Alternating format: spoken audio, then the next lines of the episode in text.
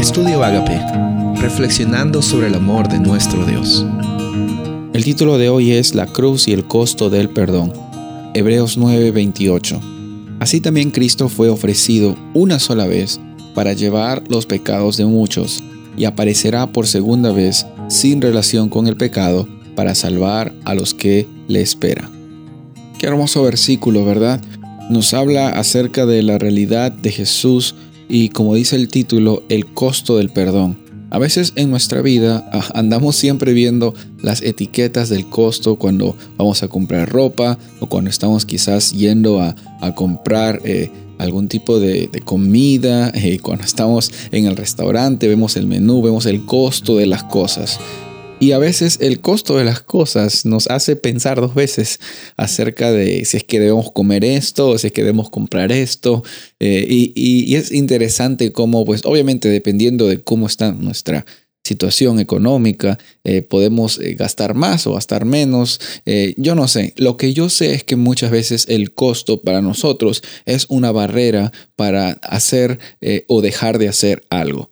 Y lo interesante que yo veo aquí y que siempre es algo recurrente en la Biblia, es que nos menciona acerca, específicamente en el Nuevo Testamento, eh, nos menciona sobre el costo del sacrificio de Jesús, no como algo que Jesús lo dice, mira, ya ves, he pagado un precio grande para ti, así que tienes que, que pagarme de vuelta. No, Jesús ni siquiera se puso a pensar dos veces en el, el costo de la salvación de la humanidad, y ese costo era el sacrificio de él mismo.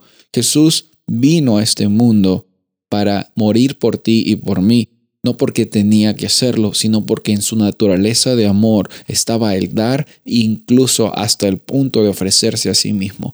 No hay mejor, mayor expresión del amor que cuando vemos a Jesús muriendo por ti y por mí, resucitando, estando en el cielo, intercediendo por ti y por mí, para que hoy día tú y yo podamos caminar con la certeza de decir, hoy día es un día con esperanza, hoy día es un día que, en el cual yo tengo libertad, hoy día es el día en el cual me siento perdonado y puedo perdonar.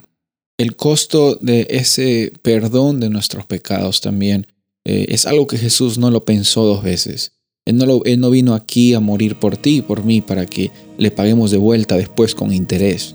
En nuestra experiencia nos queda a nosotros aceptar ese amor y esa iniciativa y vivir con esa realidad de saber que somos perdonados, que tú eres perdonado, que tú eres perdonada. Y tú también, así como eres perdonado y perdonada, puedes también perdonar a otros y puedes también extender ese amor de Jesús hacia las personas que están alrededor tuyo. Soy el pastor Rubén Casabona y deseo que tengas un día bendecido.